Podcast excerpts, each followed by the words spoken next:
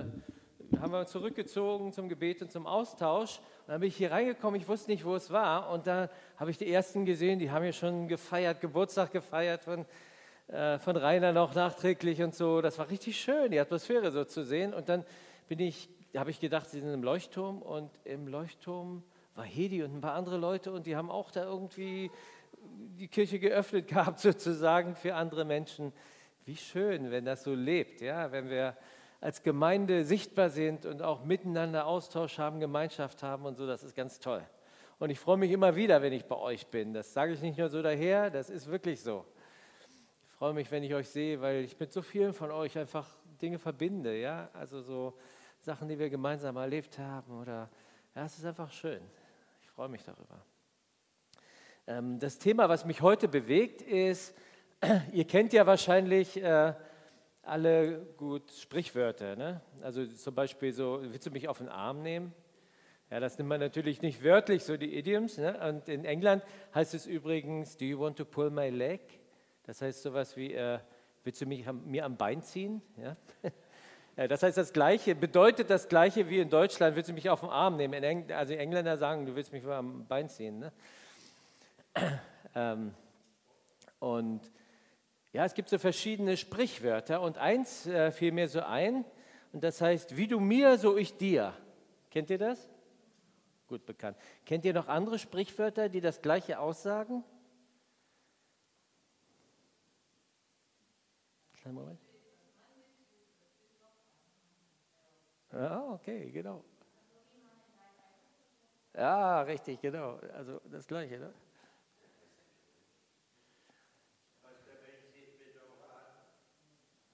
Ja, hat auch was, genau, ja.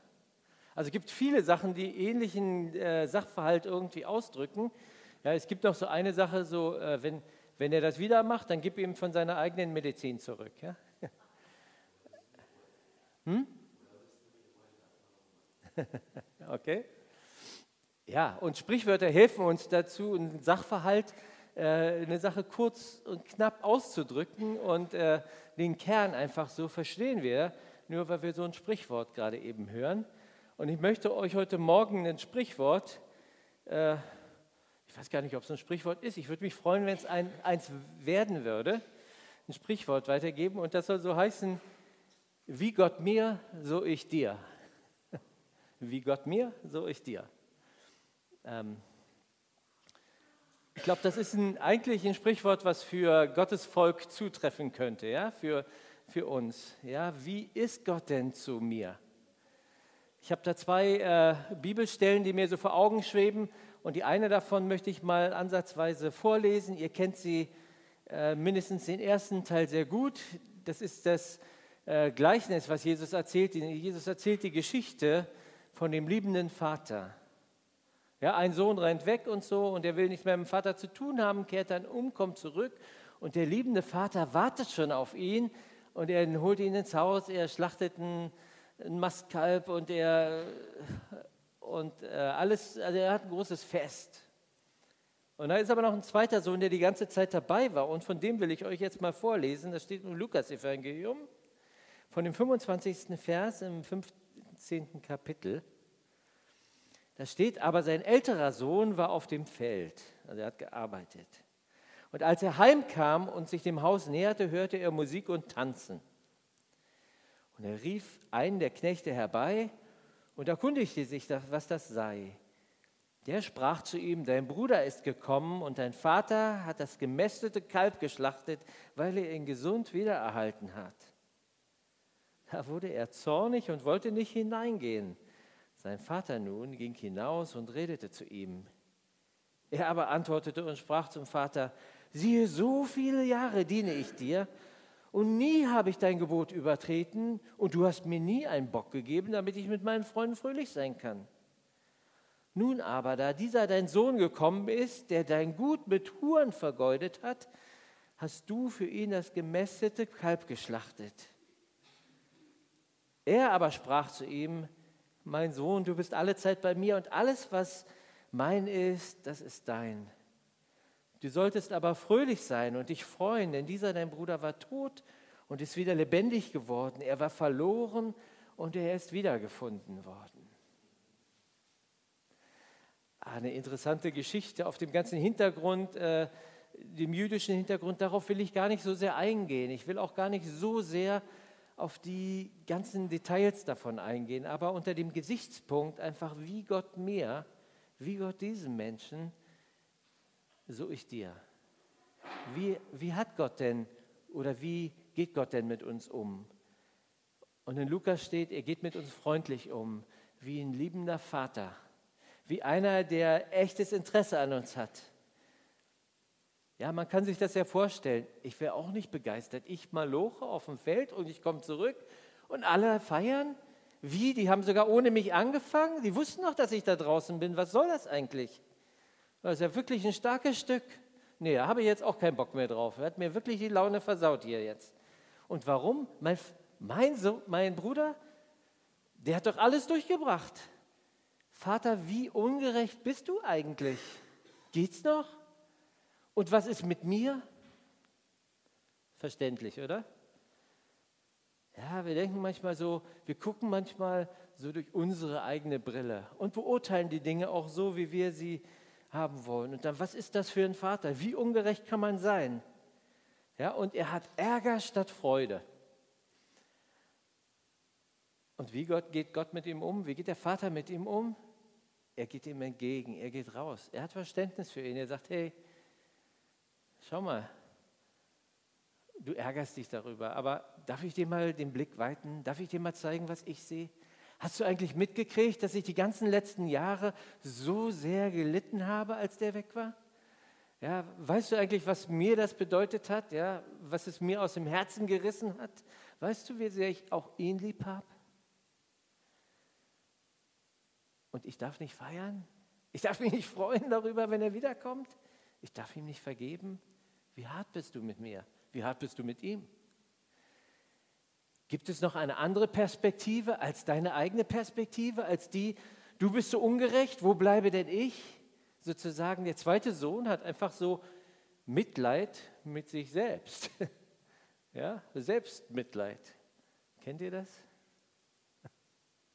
Das ist gar nicht so weit hergeholt, oder? Ja, dann missgönnen wir jemand was, weil wir denken, ja, pff, hätte ich auch gerne. Na toll.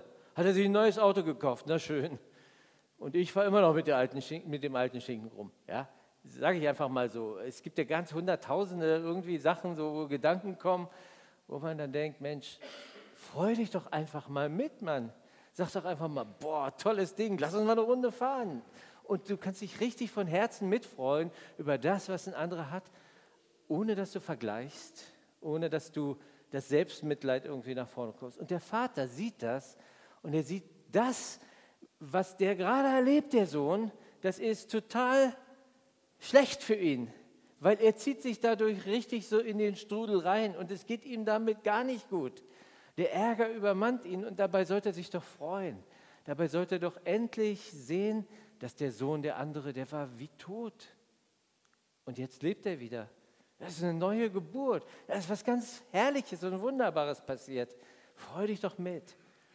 Und er geht raus, der Vater, und er überwindet all das. Das macht der Vater. Und er, er könnte ja auch drin sein. Er könnte ja auch sagen, jetzt verpasse ich die ganze schöne Feier. Nur weil ich mit diesem miese Peter hier draußen jetzt die Sachen regeln muss. Nein, er macht das gerne. Er geht zu dem zweiten Sohn hin und er versucht, ihn an Bord zu holen. Und er sagt, hey, ich habe die gleiche Freundlichkeit wie ihm gegenüber, auch dir gegenüber. Und schau doch mal, alles, was mir gehört, gehört dir doch auch. Du hast doch Anteil daran. Und jetzt freu dich mit mir mit. Die Einladung ist da. So ist Gott mit uns. Er geht auf uns zu, obwohl wir manchmal so völlig abgedreht sind. Ne? Die zweite Sache, die, die zweite Bibelstelle, die ich mit zitieren möchte, ist die, wo der Petrus Jesus verleugnet hat. Ja, Jesus sagt davor, dass er, äh, ja, dass er umgebracht werden wird und so weiter. Er bereitet die Jünger daraufhin vor. Und dann sagt er dem Petrus, Petrus, der Satan, der hat verlangt danach, dich zu schütteln und zu sieben, aber ich habe für dich gebetet ja, ich bin für dich eingetreten. Ich habe hab das gesehen schon. Ich habe für dich gebetet. Und, äh, und dann sagt der Petrus, wie? Ich? Für mich? Brauchst du nicht beten für mich? Ich gehe mit dir ein bisschen in den Tod. Hey, ich bin, doch, ich bin doch der Petrus, Mann. Du kennst mich doch. Ich bin doch dein dicker Freund hier. Ich gehe doch mit dir mit. Und dann sagt Jesus, Petrus, bevor der Hahn kräht, wirst du mich dreimal verleugnet haben. Aber wenn du dann umgekehrt bist, dann geh hin und dann hilf den Brüdern. Stärke die Brüder, heißt es dann. Das sagte ihm. Jesus weiß schon, was passieren wird und Petrus überschätzt sich maßlos. Und wie es denn kommen musste, so kommt es auch. Petrus verleugnet ihn. Und dann geht Jesus mit ihm um danach. In Johannes 21 steht das, dass Petrus, als er Jesus wieder trifft, ähm, dass Jesus ihm dreimal eine Frage stellt. Und er stellt ihm dreimal die Frage, Petrus, hast du mich lieb? Das ist eine einfache Frage. Und Petrus sagt, mit dem ganzen Ballast, den er noch hat, du weißt ja, dass ich dich liebe. Also er geht der Sache so ein bisschen aus dem Weg. Er sagt, na, ich nehme den Mund jetzt nicht mehr so voll. Ich habe ja gesehen, wie weit es mit meiner Liebe her ist. Eigentlich, ja, natürlich habe ich dich. Die aber, das tut mir ja leid, so, weißt du, so interessant, ne, wie Jesus mit ihm umgeht. Ja, dreimal hat er ihn verleugnet, dreimal stellt er ihm die gleiche Frage und er sagt, Petrus, hast du mich lieb? Am Ende wird Petrus traurig und er denkt, Mensch, wieso stellst du mir die Frage dreimal? Aber Jesus stellt die Frage einmal und gleich daraufhin vergibt er ihm, weil da sagt er ihm, hast du mich lieb? Und er sagt, du weißt, dass ich dich lieb habe. Dann sagt er, komm, du kannst meine Schafe hüten, du kannst meine Lämmer hüten, sagt er sogar. Weil die Lämmer sind die schutzbedürftigen kleinen Schäfchen. Ne? Also auf die muss man ja besonders Acht geben. Und er sagt, hey, du hast mich verraten, aber hier, guck mal, die sind mir ganz besonders wichtig. Komm, pass du mal auf die auf. Ist doch toll, oder? Das ist Vergebung. Jesus sagt dann nicht, übrigens, wir müssten da noch mal was aufarbeiten. ja? Du erinnerst dich daran, ich habe dir vorher gesagt, ja, dass du mich verleugnen wirst. Und wer von uns beiden hatte jetzt übrigens recht? Nein. Spielt gar keine Rolle. Macht er überhaupt nicht. Er hält ihm nichts vor. Er sagt auch nicht, du Petrus, bereust du das jetzt wirklich auf die Knie, ja, so geistlich auf die Knie. Machen wir ja manchmal, ne? Der muss sich jetzt erstmal beweisen, dass er wirklich sich verändert hat. Nee. Jesus fragt ihn eine einfache Frage, hast du mich lieb? Und dann darfst du dabei sein in meinem Reich. Dann gebe ich dir sogar Verantwortung. Dann traue ich dir was zu. So ist Jesus so ist Gott mit uns. Er vergibt von ganzem Herzen. Und er bringt uns auch noch zurecht. Er traut uns wieder was Neues zu. Er vergibt unser Versagen und er macht mit uns weiter. Übrigens finde ich, ist das die, die einzige wirkliche Voraussetzung, die wir brauchen, um in Gottes Reich dabei zu sein. Ja? Dass wir Jesus lieben dass wir ihn sehr, selber meinen, dass wir ihm nachfolgen. Ja, es geht letztlich um Jesus. Wir haben hier, wenn du in der Gemeinde dich zur Gemeinde halten willst, haben wir sieben Fragen. Ne? Jesus reicht eine. Und die Frage beinhaltet alles. Hast du mich lieb? An Jesus geht es in der Gemeinde nicht vorbei. Es geht nur durch ihn durch, ja, durch, zu ihm hin und von ihm weiter. Jesus ist das Zentrum der Gemeinde. Und diese Frage, hast du mich lieb? Und dann, wie ist der Vater? Er freut sich an der Gemeinschaft, ja. Er feiert das Fest mit. Er stellt wieder her und er feiert das Fest richtig mit. Das ist, das ist ja fantastisch. Ich glaube, dass im Himmel, so heißt es, wird ein Fest gefeiert für jeden Sünder, der umkehrt. Ja, was sind das denn für Feste? Die feiern, wenn jemand, der Schlechtes getan hat, es erkennt und sagt, es tut mir leid. Das ist ja wirklich mal ganz, ganz untere Sparte, oder? Wenn Sie dafür schon feiern, wie viel mehr feiern Sie darüber, wenn du was ganz Tolles machst? Ja, wenn du vielleicht äh, ja wirklich aus Liebe zu Jesus irgendwas Schönes machst oder so. Glaubst du, dass sie im Himmel auch feiern? Ich glaube, die feiern viel mehr, als wir denken. Ja, sie feiern, der Himmel feiert, Gott feiert mit uns. Ja, er freut sich an der Gemeinschaft mit uns. Ich glaube, das ist eine Sache, die wir vielleicht auch entdecken können. Die würde viel Freude und viel, viel Leichtigkeit lösen, ja, wenn wir, wenn wir einfach mit Gott feiern würden auch mal, ja, wenn wir ihn feiern können und, und diese Freude einfach erleben. Und die letzte Sache, die, mir, die ich jetzt auf der einen Seite sagen möchte, ist, er gibt eine neue Perspektive. Jesus und der Vater gibt eine neue Perspektive, indem er Reinigung schenkt. Ja, er gibt neue Kleider dem Sohn. Er gibt ihm Autorität. Er gibt ihm einen Siegelring und sagt, hey, du darfst in meinem Namen handeln. Das tut er mit uns auch, wenn wir zu ihm kommen. Und er gibt Sinn und Bedeutung. Das heißt also, er war tot, aber jetzt lebt er. Jetzt gibt es wieder ein neues Leben. Jetzt gibt es wieder einen Sinn. Ja, und viele Leute laufen ohne Sinn rum, aber Jesus gibt neuen Sinn. So ist Gott zu uns. Wie Gott mir, das alles tut er für uns. Jetzt kommen wir zu dem So ich dir. Okay? Bei der erste Teil, Gott ist so gut. Er hat uns so sehr lieb. Ja? So geht er mit uns um. Und das So ich dir beginnt auch wieder mit dem, hast du mich lieb. Unsere Liebe zu Jesus. Da, wo wir sagen, Jesus, hier bin ich. Ich bin so froh, dass ich mit dir unterwegs sein darf. Da beginnt was Neues. Da öffnen wir unsere Arme, so wie der Vater die Arme für seinen Sohn öffnet, so öffnen wir unsere Arme für andere Menschen. Wir beginnen einfach auf andere zuzugehen. Die Liebe zu Jesus hilft uns, Menschen mit anderen Augen zu sehen. Die Liebe zu Jesus hilft uns, den ersten Schritt auf Menschen zuzumachen. Und sie hilft uns damit, die Verlorenheit zu ertragen. Verlorenheit, die wir in Menschen entdecken, die ist nicht angenehm. Es war nicht angenehm für den Vater, dass der Sohn von den Schweinen kam, der hat gestunken, der hat alte Kleidung angehabt und so weiter. Es war nicht angenehm. Aber die Liebe zu Jesus hilft uns, das zu überwinden und Verlorenheit zu überwinden und trotzdem Menschen anzunehmen.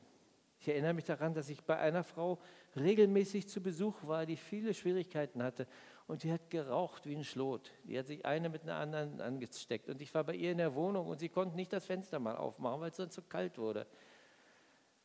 Ich habe schon gehustet, wenn ich rausgekommen bin. Meine ganze Kleidung hat gestunken, aber ich bin immer wieder hingegangen. Warum?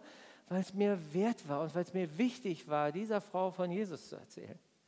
Und Liebe hilft uns dazu, die Liebe, die wir zu Jesus haben, hilft uns dazu, Verlorenheit zu ertragen, überhaupt damit umzugehen. Mit dem, dass Menschen, die Gott nicht kennen, einfach eine Ausdrucksweise haben, wo du denkst, ey, ich fühle mich dreckig, wenn ich ihm zuhöre. Ja? Aber das hilft. Die Liebe zu Jesus hilft uns, das zu ertragen. Mein erster Punkt dabei ist, Bereitschaft, Menschen anzunehmen, heißt so ich dir. Die Bereitschaft, Menschen anzunehmen. Römer 15, Vers 7 steht, nehmt einander an, wie Christus euch angenommen hat. Also das, was wir mit ihm erleben, ist unsere Motivation dafür, andere anzunehmen. In der Gemeinde und außerhalb von der Gemeinde. Ich weiß nicht, ob ihr die Sache schon mal gehört habt. Da war ein Gemeindeglied, das geht zu einem Pastor hin und äh, ruft den Pastor am Montag an eigentlich und sagt dem Pastor, ich muss mal mit dir reden. Und ein bisschen entrüstet. Gestern Abend, als ich aus der Gemeinde rauskam, da war da so einer, der hat mich angebettelt und der, der hatte Hunger und so weiter. Naja, dann, was soll man machen? Habe ich ihm einen Döner geholt und so und habe ich mitgekriegt, dass er ja, auf der Straße schlafen müsse und es war kalt. Müsste die Gemeinde da nicht eigentlich was machen? Naja, und dann habe ich ihn halt zu mir mitgenommen und, und dann hat er bei mir übernachtet. Aber ganz ehrlich, jetzt muss ich mal mit dir reden darüber. Du warst nicht erreichbar. Ich habe versucht, dich zu erreichen und so. Und müsste die Gemeinde nicht mal was tun?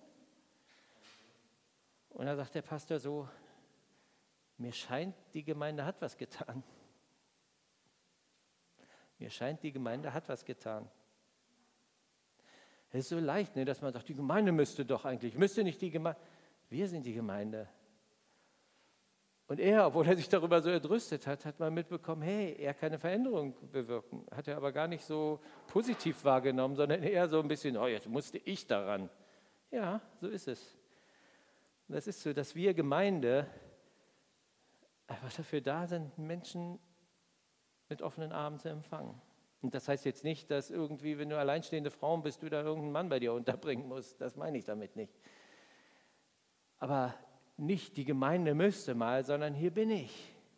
Meine Arme können sich öffnen. Ich kann mit mich einbringen und dazu was tun. Mein zweiter Punkt ist die Bereitschaft, Impulsen des Heiligen Geistes nachzugehen. Die Bibel spricht davon in Epheser 5, Vers 18, werdet voll des Heiligen Geistes. Und wenn wir voll des Heiligen Geistes sind, in den Momenten, da hören wir dem Heiligen Geist auch zu, da lassen wir uns von ihm auch was sagen und treiben. Manchmal ist es ja so, dass wir so okkupiert sind mit den Dingen, die wir gerade vorhaben. Da gibt es gar keinen Platz für den Heiligen Geist. Aber er möchte doch gerne, dass wir das Herz auftun und das, was er zu uns redet, dass wir darauf sensibel reagieren. Dass wir sozusagen ihn ranlassen. Denn der Heilige Geist baut Tag und Nacht Reich Gottes. Er ist ständig dabei. Er schläft nicht. Er ist dabei, während wir uns ausruhen, während wir arbeiten, irgendwas tun. Er baut Reich Gottes. Und wenn er mit uns ist, dann baut er mit uns Reich Gottes. Und da kommen manchmal Gedanken, die kommen irgendwie so völlig unvermittelt, aber geh ihnen doch mal nach. Nimm das doch mal ernst, hör doch die leise Stimme des Geistes. Und dabei geht es nicht darum, dass du alle Leute bekehren musst. Darum geht es nicht unbedingt, aber hinterlass doch mal, so wie der Hund so an jedem Baum mal so eine kleine Duftmarke hinterlässt und sein Gewirr absteckt, steck doch mal Reich Gottes ab. Hinterlass doch mal eine Duftmarke da, wo du gerade bist. Ja, von dem Wesen Gottes. Ja, von der von der Schönheit Gottes, von dem, was der Heilige Geist ansteckt. Das geht. Und es geht auf ganz einfache Weise. Und dann ist es vielleicht so, dass jemand, der dir begegnet, du wirst keine Bekehrung erleben, aber der war zehn Schritte von Gott entfernt. Und wenn du ihn verlässt, ist er nur noch neun Schritte entfernt, weil du ein kleines bisschen dazu beigetragen hast, dass Reich Gottes in sein Leben gekommen ist. Habe ich euch das mal erzählt? Vor ungefähr einem halben Jahr im Sommer irgendwie war ich hier in der Eisdiele. Ich weiß nicht, wenn ich mich wiederhole, tut es mir leid. Da habe ich mir ein Eis geholt und habe da ganz alleine da so mein Eis versucht zu schlotzen. Und während ich da noch an der Theke stehe, steht neben mir eine Frau mit zwei Männern, die sie begleitet haben. Und sie erzählt ihnen so lautstark, dass jeder es hören musste, sie war hochschwanger, dass sie Angst vor der Geburt hat, weil ihr Kind falsch rumliegt. Und dann fühlte ich mich erinnert, als ich die Geschichte gehört habe, fühlte ich mich daran erinnert, an das, wie es mit unserem ersten Kind war. Das lag auch falsch rum. Und meine Frau hatte Angst und dachte, Mensch, wenn ich will keinen Kaiserschnitt haben. Meine Mutter hatte einen, das war alles schwierig. Und sie hatte gebetet dafür, hatte auch Frieden, dass sie es nicht haben wird. Und jetzt kriegt sie vom Arzt mit, nee, es liegt falsch rum. Und dann hat sie das so gesagt. Dann haben wir zusammen uns auf die Couch gesetzt. Ich habe so meine Hand auf ihren Bauch gelegt und habe gebetet für sie habe gesagt, hey Kind, dreh dich um im Namen Jesu. Und es hat sich umgedreht. Das war eine Erfahrung, da dachte ich, wow, danke Jesus. Wir haben uns gefreut, wir hatten eine ganz normale Geburt. Das war richtig toll.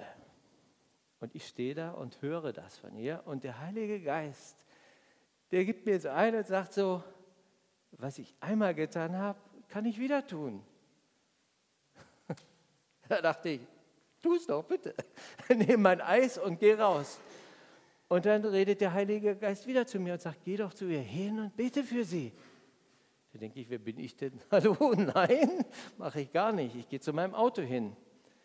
Aber der Heilige Geist redet wieder zu mir. Und er sagt, Hajo, möchtest du, dass ich die Frau berühre oder nicht? Ich war beschämt und auch ein bisschen habe mich unwohl gefühlt dabei. Dann stehe ich da mit meinem Eis da beim Auto, dann denke ich, drehe ich mich um, da sehe ich, wie die drei sich vor die Eisdiele setzen. Da dachte ich, okay, der Weg führt zurück. Dann bin ich hingegangen zu denen. Erstmal den ersten Schritt zu machen und zu überlegen, hey, wie kommst du mit denen überhaupt erstmal ins Gespräch, dass die nicht denken, du bist völlig bekloppt. Und dann habe ich denen gesagt, es tut mir leid hier und habe denen versucht, es zu erklären, habe ihnen gesagt, Sowas mache ich normalerweise nicht immer und ich fühle mich auch ein bisschen komisch, aber ich habe den Eindruck, dass Gott möchte, dass ich für sie bete, weil ich jetzt nicht da drin war, habe ich gehört einfach, ja, was, was sie gesagt haben. Und mit meiner Frau haben wir das auch so erlebt. Und ich glaube, dass Gott ihnen helfen kann. Gott? Ich glaube, die haben noch nie was davon gehört von Gott. Und dann habe ich gesagt, hey, wer ist denn dein Mann von den beiden? kann der mal auf deinen Bauch seine Hand legen und ich habe ihm die Hand auf die Schulter gelegt und ich habe ein ganz einfaches Gebet gesprochen für diese Frau. Und ich dachte, okay, danke Herr, es ist vorbei. Und dann habe ich mich von ihnen verabschiedet und die waren total dankbar dafür. Die haben sowas noch nie erlebt. Ich habe sowas auch noch nie erlebt. Und es hat wirklich Mut von mir abverlangt. Und ich weiß nicht, wann sich das Kind gedreht hat. Ich glaube, dass es sich gedreht hat. Aber ja, ich habe den Rest der Story nicht gehört. Aber ich habe vielleicht einen kleinen, einen kleinen Mark in dem Leben gesetzt von dieser Person. Einfach, dass sie weiß, hey, Gott kümmert sich um mich. Egal, ob ich ihn kenne oder nicht, er denkt an mich. Sogar wenn so ein Bekloppter da auf mich zukommt und so eine Sache macht. Wenn wir dem Heiligen Geist vertrauen und neu einfach anfangen, Schritte zu gehen, ja, die Gedanken sind nicht alle blöd, die wir haben. Manche sind wunderbar und wir verstehen sie nur nicht. Ja? Mein dritter Punkt, Bereitschaft, auf andere Menschen zuzugehen.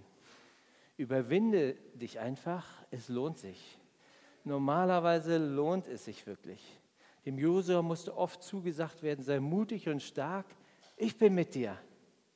Und dann hat er es auch gepackt, auf Dinge zuzugehen. Ich kann mich daran erinnern, als ich das erste Mal auf einem 3-Meter-Brett stand, da habe ich richtig Schiss gehabt, ja? So im Schwimmbad. Ne? Da habe ich runtergeguckt, da dachte ich so, du bist 1,50 oder wie groß ich damals war? Äh, drei Meter hoch sind schon 4,50 und dann siehst du ja den Boden im Wasser, ne? das sind nochmal drei Meter. Da dachte ich, nee, niemals springe ich hier runter, bin ja nicht bekloppt. Aber dann bin ich doch runtergesprungen. Und dann dachte ich, so schlimm war es nicht, probier es nochmal. Und dann dachte ich das nächste Mal, na, es sah bestimmt ganz bekloppt aus, jetzt probierst du mal richtig zu springen. Ja, es wurde immer leichter. Und so ähnlich geht es uns doch auch, wenn wir anfangen, auf Leute zuzugehen. Es ist ein bisschen Überwindung, aber du kannst dir gar nicht vorstellen, was daraus passieren kann. Als ich 17 alt war ungefähr, da hat jemand gesagt, hey, nach Berlin zieht so ein, so ein äh, so ein Student aus Hannover, der kennt hier keinen in der Stadt, kannst du nicht da mal hingehen zu dem, der wohnt da und da? Dachte ich, geh doch selber. Aber die Person war halt älter. Ne? Da dachte ich, okay, bist du mal nicht frech? Sagst ja, mache ich. Habe ich noch nie gemacht. Ist mir ganz komisch gewesen. Ey, eine Person, die habe ich noch nie, woher soll ich, was soll ich sagen und so. Da bin ich hingegangen zu seiner Tür, habe geklingelt, habe gesagt, hallo, ich bin der Hajo. Ich habe gehört, du bist hier neu in der Stadt irgendwie, kennst noch gar nicht so viele Leute. Äh, ja, vielleicht hast du ja Lust, mal irgendwie was zusammen zu machen. Ja, komm mal rein. Steht da so ein Schachbrett, ne? Ich spiele gerne Schach, ne? Habe ich gesagt, ah, du spielst Schach? Cool. Ja, können wir mal uns verabreden dazu. Da haben wir einen Termin ausgemacht, hat gar nicht lange gedauert, unser Treffen. Nächstes Mal haben wir uns zum Schachspielen getroffen. Naja, und heute kenne ich den Andreas Kraft seit 40 Jahren. So habe ich den kennengelernt damals. Weil irgendeiner gesagt hat, hey, das ist einer meiner besten Freunde geworden. Ja, nur weil irgendeine Gemeindeschwester da gesagt hat, kümmere dich mal um den da, ne? der kommt nach Berlin. Ja, sowas kann passieren, wenn du den Mut hast, auf Leute zuzugehen. Ja, ich, pff, ich bin nicht der Held des Mutes, Mutes oder so, aber Gott hat mich beschenkt dadurch, ja, und ihn auch, hoffe ich jedenfalls. Wie Gott mir, so ich dir. Er geht auf mich zu. Lass uns doch aufeinander zugehen. Lass uns Gemeinschaft anbieten. Dann die vierte Sache gegen die Angst. Keine Angst, es kommen nur noch zwei. Also die vierte ist gegen die Angst, dass ich selber zu kurz kommen könnte. Ja, Gottes Prinzip ist es einfach, ich will dich segnen und du sollst ein Segen sein. Er will uns segnen mit ganz verschiedenen Dingen, mit Freude, mit Zuversicht, mit Glauben. Und wenn wir das von ihm empfangen, dann lasst uns das doch weitergeben an andere Menschen. Ja? Lasst uns doch nicht denken, wir kommen zu kurz, wenn wir das, was wir haben, weitergeben. Nein, genau das Gegenteil ist der Fall. Wenn wir Freude teilen, dann freuen sich zwei. Ja, und wenn wir, wenn wir Glauben teilen und Zuversicht teilen, ja, das, da wird sie mehr, nicht weniger. Jesus sagt zu den Jüngern, ich gehe jetzt zum Vater. Und das ist es, was die Jünger hören. Jesus geht weg. Oh Mist, Jesus geht weg. ach, Jesus geht weg, wie sollen wir das nur schaffen? Die hören gar nicht mehr richtig zu, was er danach sagt. Er sagt, ich gehe jetzt zum Vater, um euch eine Wohnung vorzubereiten. Jesus trifft Vorsorge. Er sorgt schon jetzt für uns, für seine Jünger, um ihnen was vorzubereiten, damit ihr dann bei mir sein könnt, sagt er. Und er sagt, ist besser für euch, wenn ich gehe, weil ich euch den Heiligen Geist schicken werde. Und der Heilige Geist wird immer bei euch sein. Ja, also Jesus hat das Gute im Sinn und er sagt, ich will euch segnen.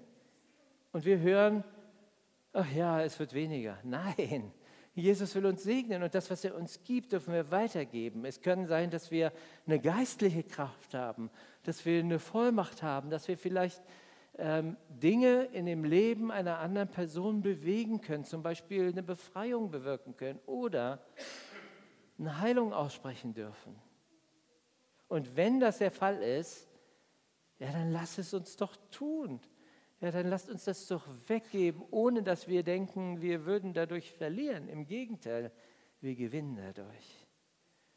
Und auch mit materiellen Gütern. Manche sind gesegnet mit materiellen Gütern, dann häng doch nicht daran. Dann sei doch bereit, das einzusetzen.